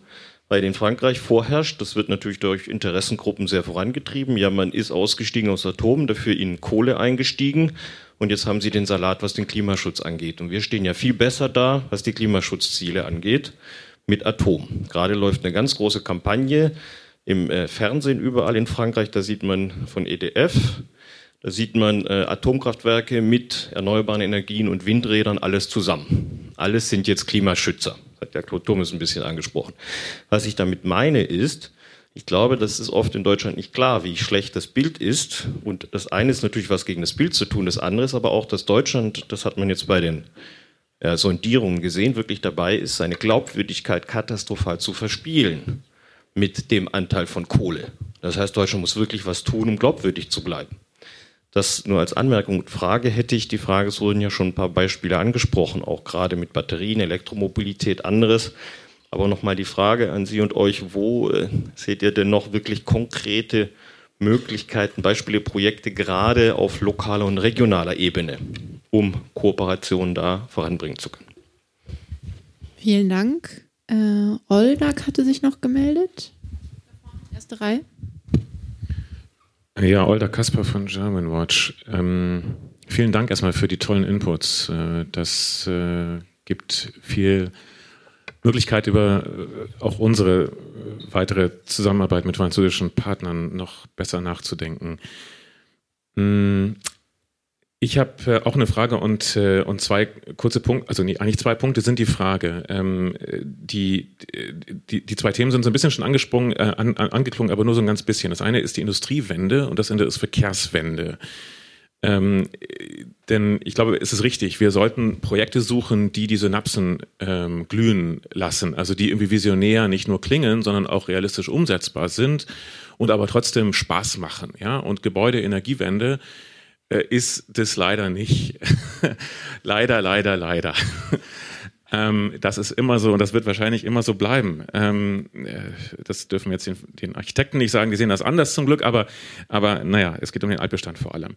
Ähm, genau, und deswegen, was sind diese anderen Projekte? Das ist, glaube ich, CO2-Bepreisung gerade. Das ist jetzt auch nicht so ein super irgendwie, naja, sexy Thema, aber zumindest gibt es da schon einen Vorschlag aus Frankreich. Ähm, zumindest haben wir da jetzt in dem neuen Sondierungspapier schon einen Satz drin gesehen, am Sonntag reingeschrieben, glaube ich noch dazu. Ähm, das lässt die, zumindest die Tür offen für auch die nächste Bundesregierung. Ähm, was, wie seht denn ihr das eigentlich, äh, was da aus eurer Sicht aus Frankreich möglich ist? Vielleicht auch über den Stromsektor hinaus gerade.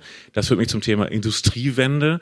Ähm, denn das, da geht es ja um genau das, was wir, was Deutschland immer blockiert hat, nämlich den CO2-Preis in Europa nach oben zu treiben. Das hat Deutschland blockiert wegen seiner riesen Industrielobby. Äh, und da ist es für Frankreich einfacher, wegen der Atomkraftwerke natürlich immer ähm, den höheren CO2-Preis zu akzeptieren äh, und das Problem liegt hier in Deutschland. Aber ähm, wie könnten wir das vielleicht aus eurer Sicht jetzt hinkriegen, dass aus Frankreich da Vorschläge kommen, die Deutschland nicht ablehnen kann äh, und die nicht einfach abgetan werden können als äh, Frankreichs Atomlobby-Machtvorschläge? Ähm, genau, und dann, in, und dann als letztes Verkehrswende, ähm, die Batterieallianz ja, ist, glaube ich, ein so ein synapsensprießendes Thema.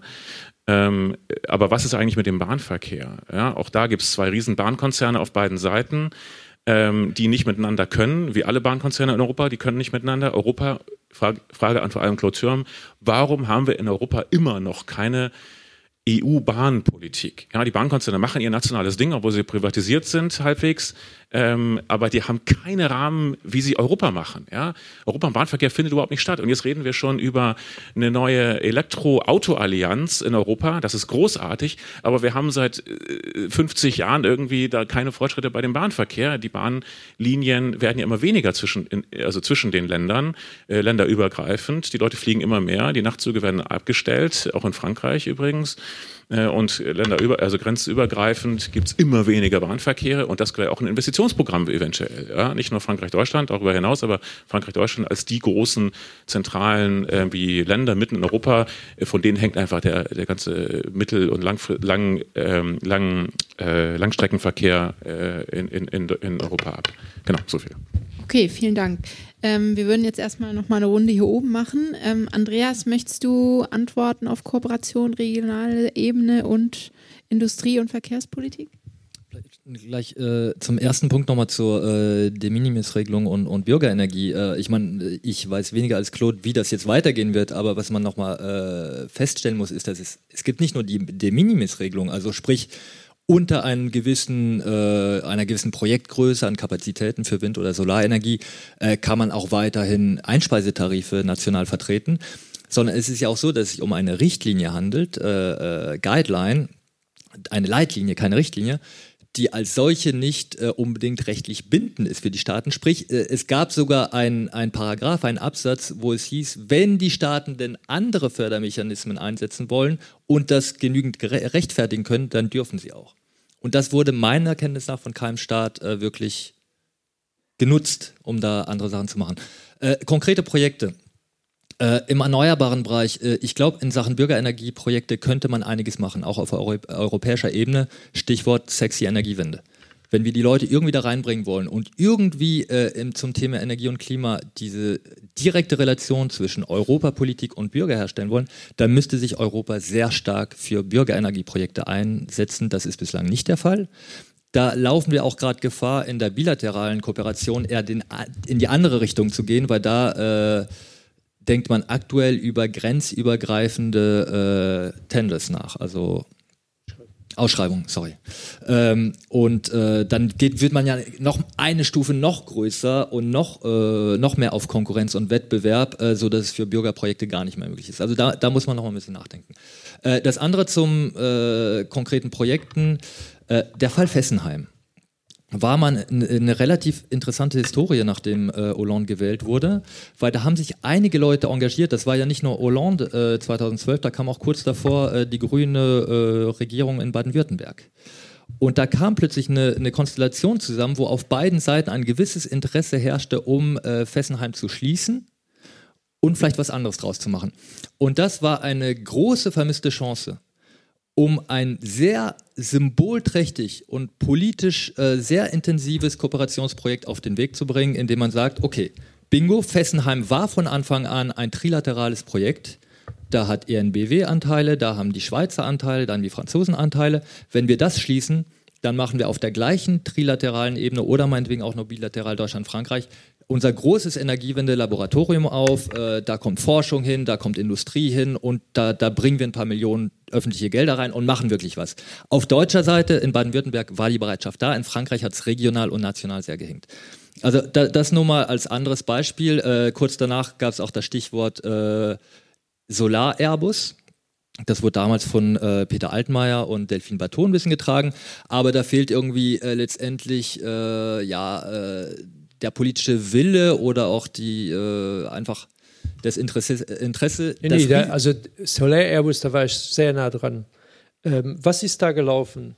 Ähm, Merkel hat, war wichtiger und der deutschen Regierung, äh, die Chinesen nicht bei Automobil zu verschrecken, als eben das zu machen, was man eigentlich hätte machen müssen, wäre eben, äh, also China hat schon ein bisschen Dumping gemacht bei PV. Hm? Und äh, dann hat die deutsche, der deutschen Regierung war der Tod der deutschen Solarindustrie ziemlich egal, äh, weil sie Angst hatte, dass die Chinesen äh, äh eben äh, gegen Automobil in, in China gehen. Und das Zweite, was, was jeder wissen sollte, ist, wenn ihr mal in China seid und ihr geht in eine Solarfabrik, dann macht ihr die Tor auf. Da stehen Maschinen aus Baden-Württemberg die ganzen, die, da gibt es ein paar deutsche Firmen, die haben sich richtig viel Geld verdient mit dem Aufbau. Die ganzen Maschinen, die heute Solar in China herstellen, kommen aus Deutschland.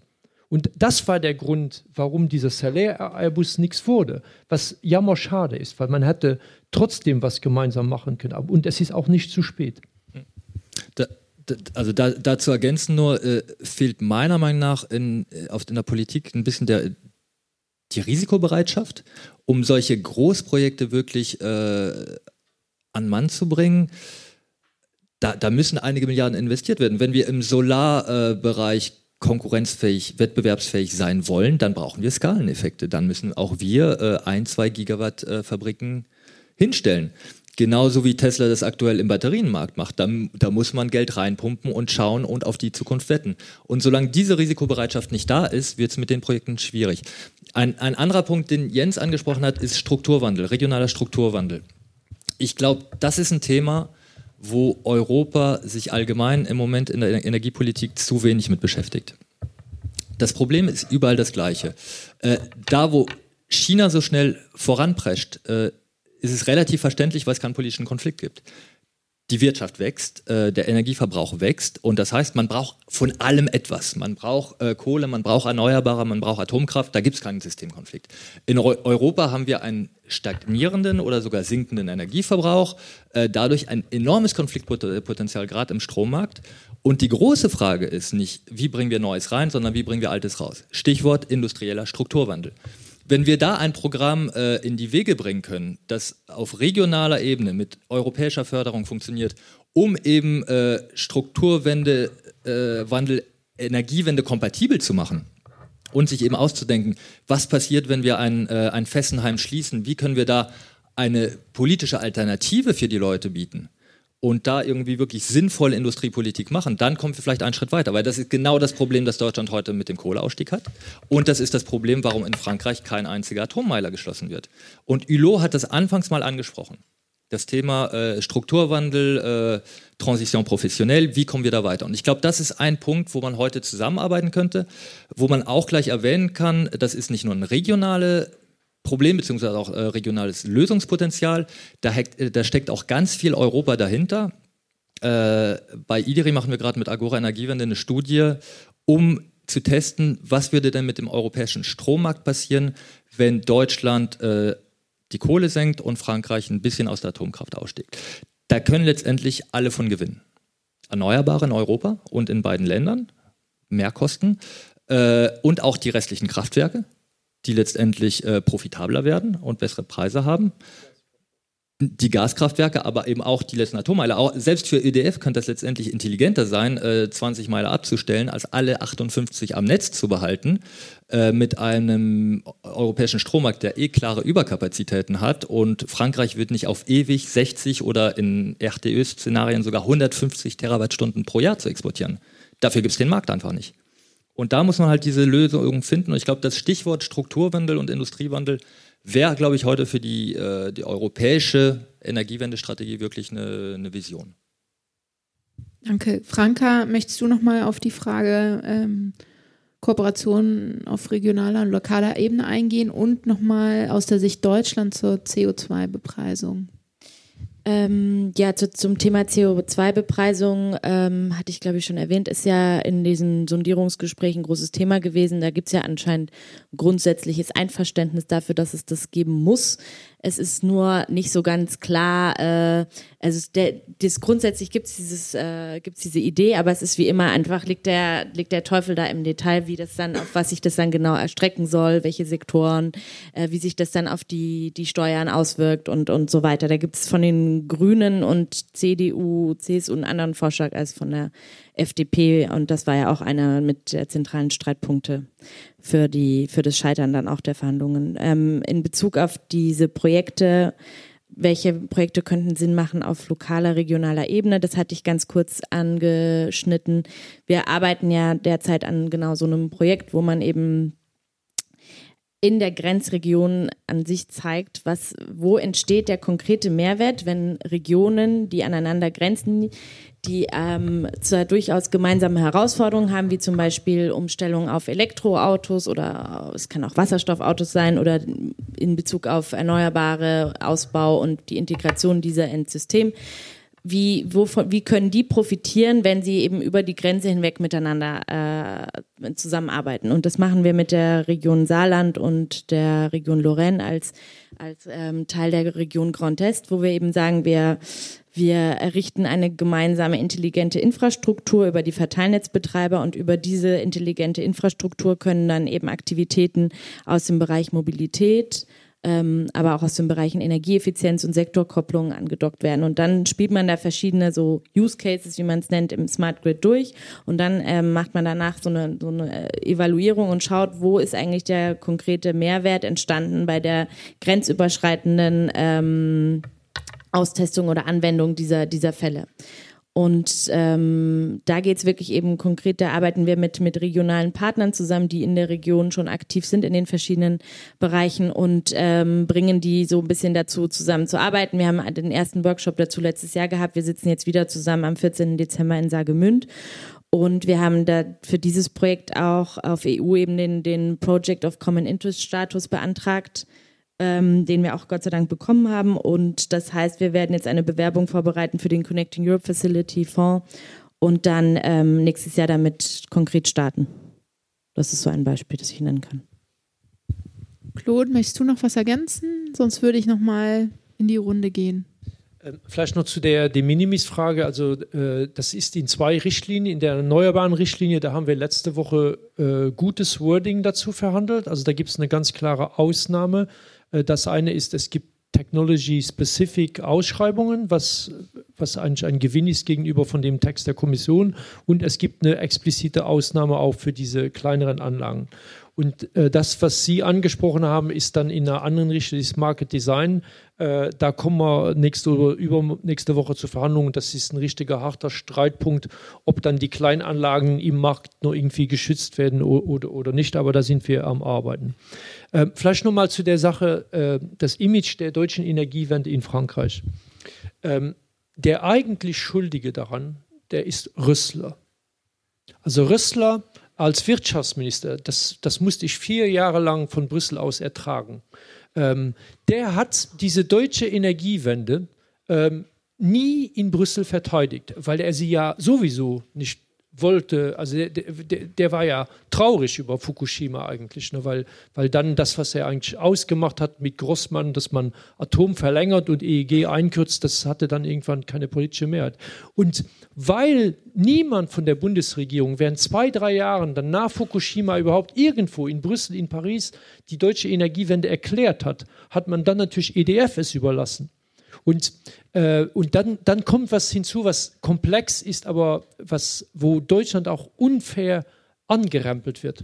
Dass in Deutschland die Kohlekraftwerke laufen, hat sehr wenig mit deutscher Politik zu tun.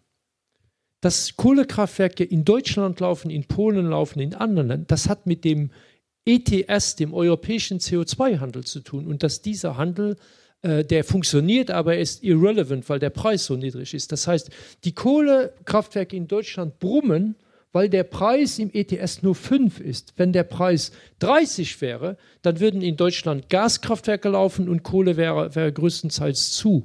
Äh, und das ist, deshalb müssen wir unbedingt dieses ETS verbessern, haben wir jetzt leicht gemacht, aber wir brauchen unbedingt einen Carbon Floor Preis. Und das ist diese CO2-Bepreisung. Und ähm, das Gute ist, dass die holländische Regierung Rechtsliberale mit einem liberal-linken äh, äh, An Anhang, äh, die hat ja jetzt konkret einen Carbon Floor Preis vorgeschlagen. Der startet mit 18 und geht dann höher. Und für mich ist das ganz klar eines der wichtigsten Projekte die natürlich niemand träumen lassen, aber die realpolitisch was bringen, ist eben ein Carbon-Floor-Preis, der mit 18 startet und dann bis 2030 hochgeht. Das ist für Deutschland super gut, weil ja dann die EEG-Umlage fällt, weil der Differenz zwischen dem Strommarktpreis und den Erneuerbaren schwindet. Äh, und äh, es kommt Geld in die Kasse von dem nächsten Finanzminister, der kann dann auch viel mehr zum Beispiel in Gebäude und, und so weiter machen. Also Carbon Floor Preis ist eine, eine, eine, sehr wichtige Sache. Vielleicht noch ein letztes zu, also du hast nochmal Bahnpolitik. Das Drama ist, dass wir, ähm, wir haben in Europa, wir kommen ja aus diesem neoliberalen Zeitalter, das noch nicht komplett vorbei ist, aber ähm, denke ich, äh, noch immer ein bisschen so durchschwingt. Die Idee war dann, diese Bahnen, die immer nur bis zur Grenze denken, die werden wir jetzt auf Europa trimmen, dadurch, dass wir die durch die Liberalisierung zerschlagen. Und dann werden die, die Invisible Hand vom Markt, die wird dann mehr Nachtzüge fahren lassen und mehr grenzüberschreitende Züge. Und das konnte natürlich nicht funktionieren, weil Nachtzüge waren schon immer defizitär und wurden immer gegensubventioniert über die, die Kurzstrecken oder überhaupt aus dem Budget. Und das Drama ist, dass wir es nicht geschafft haben, einen europäischen wir bräuchten eigentlich einen, warum hat Deutschland und Frankreich äh, nicht einen gemeinsamen Schienennetzbetreiber? Also, dass die Züge, die drauf fahren, dass ich da ein bisschen Wettbewerb organisiere. Äh, da bin ich auch nicht dagegen. Aber das Problem ist, wir, wir bräuchten eigentlich jemand, der diese, die diese Schienennetze grenzüberschreitend betritt. Und dasselbe ist für den Stromnetz äh, der Fall. Also wenn ich großen Offshore-Windanlage habe und wir werden sehr viele mehr von diesen Anlagen brauchen und kriegen. Die kann ich, also der deutsche Strommarkt, den gibt es gar nicht mehr. Wir haben den Central West European Strommarkt, das ist Deutschland, Frankreich, Benelux, Österreich, Dänemark. Äh, und eigentlich wäre es extrem sinnvoll, wenn ich einen Hochspannungsnetzbetreiber hätte für diese ganze Zone. Das würde verdammt viel Sinn machen. Äh, und, und da müsste man mal äh, mehr, mehr dran, dran dran arbeiten. Und dann brauchen wir Projekte zum Träumen. Äh, hast du ganz richtig gesagt, dieses Europa geht zugrunde an, weil wir nicht mehr äh, positiv träumen drüber. Und äh, was ich will, ist ein, warum bauen wir nicht äh, das erste Elektroflugzeug von 60 oder 80 Personen äh, und dass wir das erste bauen und nicht die Chinesen und nicht die Amerikaner. Ähm, warum machen wir nicht, also du sagst Gebäude plus Energiegebäude, ist, das machen die Schweizer. Das ist in der Schweiz schon fast so was wie ein Sport. Ähm, plus Energiegebäude zu bauen. Warum machen wir nicht mehr äh, davon? Äh, und dann, wenn wir schon in Richtung Elektromobilität gehen, äh, warum machen wir nicht jetzt ein großes gemeinsames Projekt für Ladestellen? Weil das Problem ja ist, irgendwann will ich ja vielleicht an die Côte d'Azur. Äh, und, und äh, dann will ich ja vielleicht auch mit meinem Elektroauto bis da landen und nicht fünf Tage brauchen, weil ich immer nachts aufladen muss. Ne?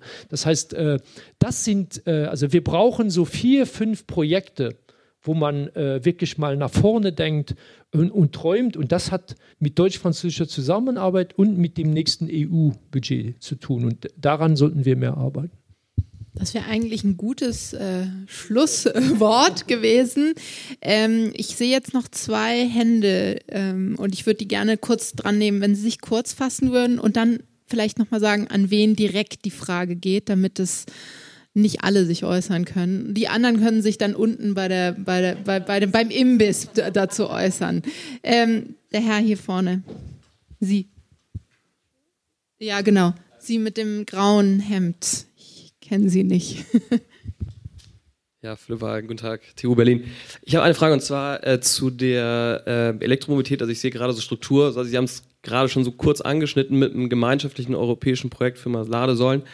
Ähm, also oftmals ist es halt einfach so, dass es schon an, an der untersten Ebene, so an den Kommunen dann oft scheitert, dass sowas wie eine Privilegierung im öffentlichen Raum ähm, dann eben verhindert, dass meinetwegen so eine Innenstadt wie München, äh, die eben jetzt sehr stark durch die ähm, ja, durch die Luftverschmutzung eben gerade in und, und Fahrverboten dann irgendwie in, in, ins Zentrum rückt, dass die nicht in der Lage sind, äh, irgendwie mal eine größere Ladeinfrastruktur aufzubauen, weil immer wieder diese Thematik mit der Privilegierung im öffentlichen äh, Raum eben hervortritt.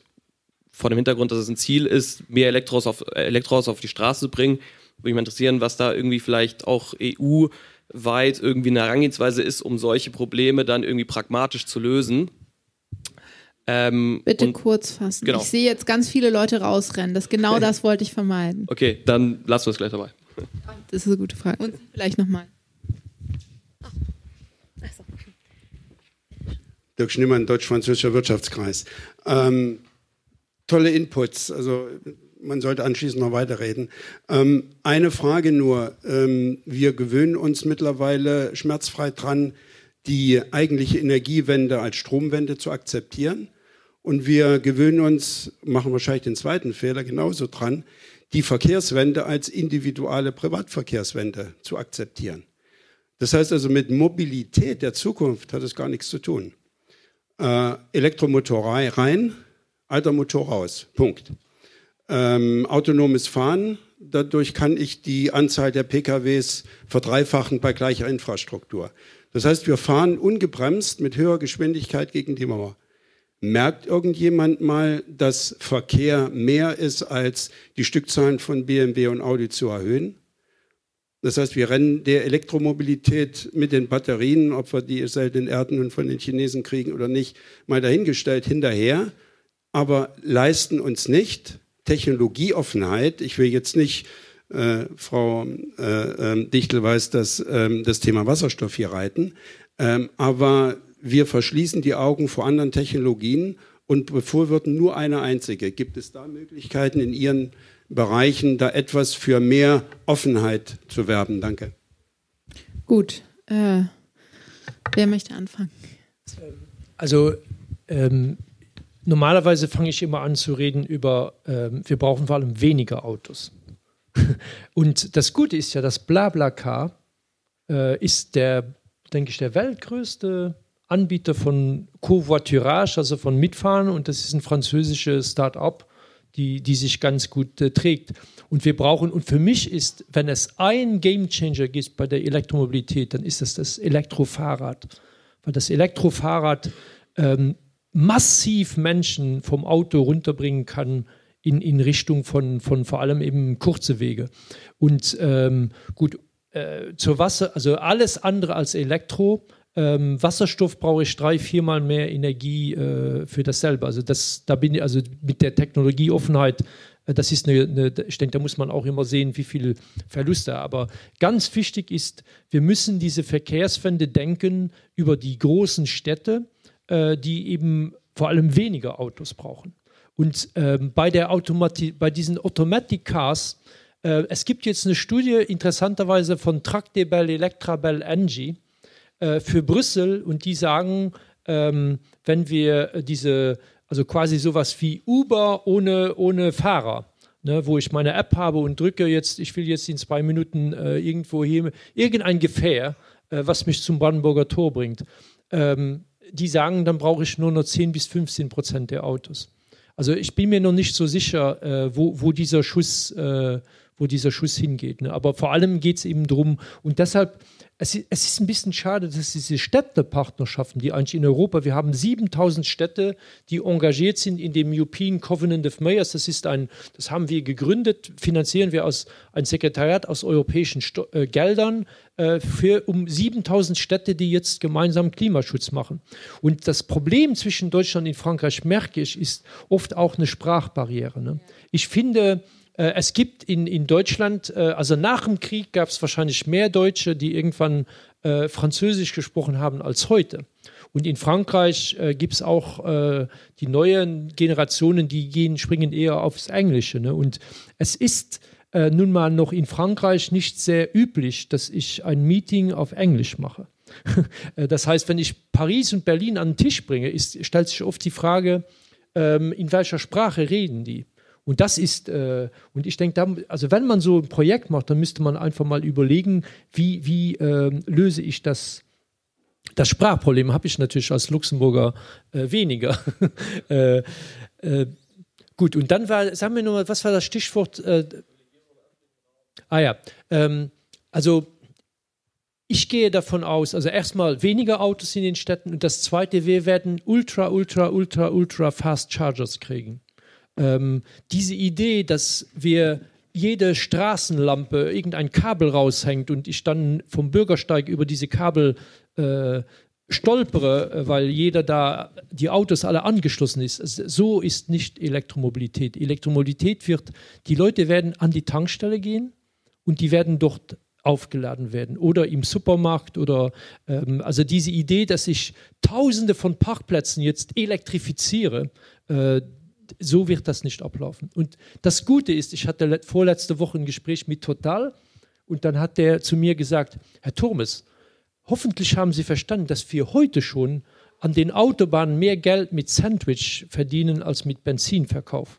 Das heißt, die Automobil, also die Total und diese Shells dieser Welt, die Essos dieser Welt, die werden jetzt massiv auf Elektroladestellen gehen an den Tankstellen weil das fünf oder acht oder zehn Minuten dauert, bis der aufgeladen ist. Und in der Zeit wird der ein Kaffee, ein Croissant und ein Sandwich. Und daran werden sie mehr Geld verdienen als an der Stromtasche. Das ist, das ist eine, äh, also das ist eine wirtschaftliche Wahrheit, die sich da abspielt. Und, das, und die Supermärkte, ich kann Ihnen versprechen, all die gegen anderen, Geiz ist noch geiler und so weiter, die werden sich massiv jetzt einen gegen den anderen antreten, äh, wer denn die, die, die beste Ladestelle-Infrastruktur. Äh, Machen sie schon. Und das wird äh, die Elektro, also die, dieses Problem, was oft als monumental dargestellt wird, äh, ich sehe dieses Problem nicht. Ladestellen werden wir äh, genug kriegen. Wir müssen jetzt nur so ein bisschen Quickstart und dann, ähm,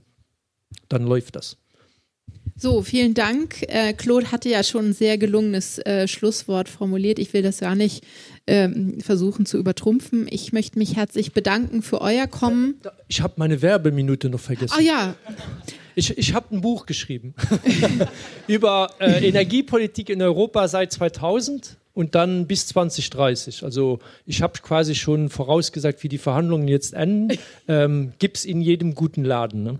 Vielen Dank. Vielen Dank, Claude. Ähm, Nochmal die Auf, äh, Aufforderung an euch, äh, euch seriös mit dem Buch auseinanderzusetzen und auch mit uns weiterhin in Kontakt zu bleiben, weil wir wollen wirklich als Stiftung in Berlin weiter über europäische Energiethemen diskutieren. Uns ist bewusst, Nationalstaaten können die Probleme größtenteils nicht selbst überwältigen und, ähm, und, und wir denken, dass Europa wirklich eine Riesenchance ist für, für, für nicht nur für die Energiewende in Deutschland, aber auch für die globale Energiewende. Insofern ähm, bitte bleibt mit uns in Kontakt zu dem Thema. Meine Kollegin Nina Locher ähm, hat ähm, Fragebögen ausgelegt. Wir werden ja staatlich finanziert und müssen irgendwie messen, ob das jetzt sinnvoll war, diese Veranstaltung Veranstaltung zu machen oder nicht. Deswegen sind wir sehr dankbar, wenn Sie einfach, ich glaube, das sind Multiple-Choice-Fragen, einfach was ankreuzen, damit wir nächstes Jahr besser werden können. Vielen Dank. Wir laden jetzt zu einem kleinen Empfang unten ein und die Referentinnen werden da auch zugegen sein. Deswegen ist die Diskussion ist definitiv noch nicht vorbei. Vielen Dank. Tschüss.